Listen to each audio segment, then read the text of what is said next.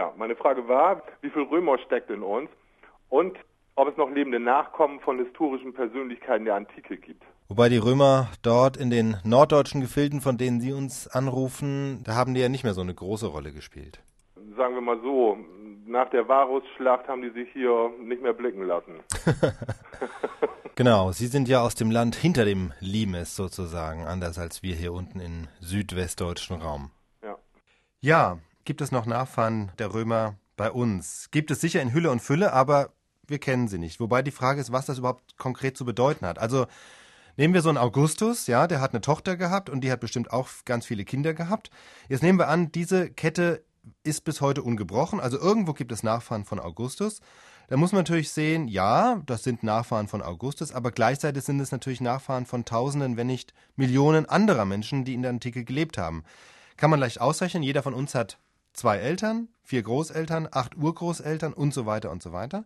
Das heißt, mit jeder Generation wächst die Zahl der direkten Vorfahren um den Faktor 2. Also rechnen wir mal jetzt pro Generation 25 Jahre und dann 2000 Jahre zurückgerechnet. Das macht 80 Generationen. In jeder Generation verdoppelt sich die Zahl der Vorfahren. Das hätte rein rechnerisch von uns, jeder von uns, Tausende von Trilliarden Vorfahren. Und zwar in direkter Linie.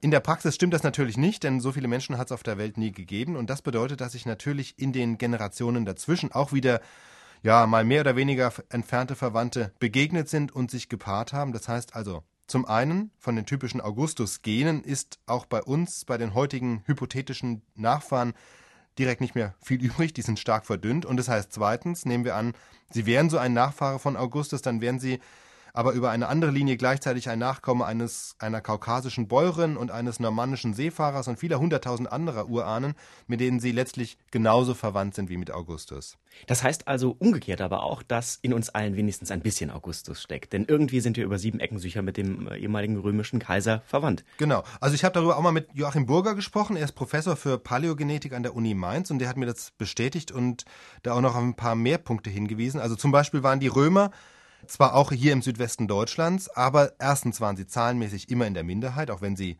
zeitweise die Herrscher waren. Dann waren in den römischen Armeen, das waren ja auch nicht nur Römer, da waren Iberer drunter, da waren alle möglichen anderen Völker drunter, die die Römer als Barbaren bezeichnet haben.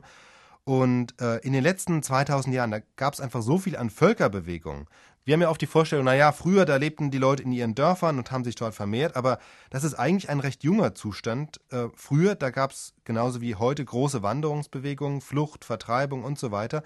Insofern steckt in uns allen, wenn man das 2000 Jahre zurückverfolgen könnte, steckt in uns allen alles Mögliche. Römer, Germanen, Kelten, bestimmt auch Inder und Chinesen, Afrikaner.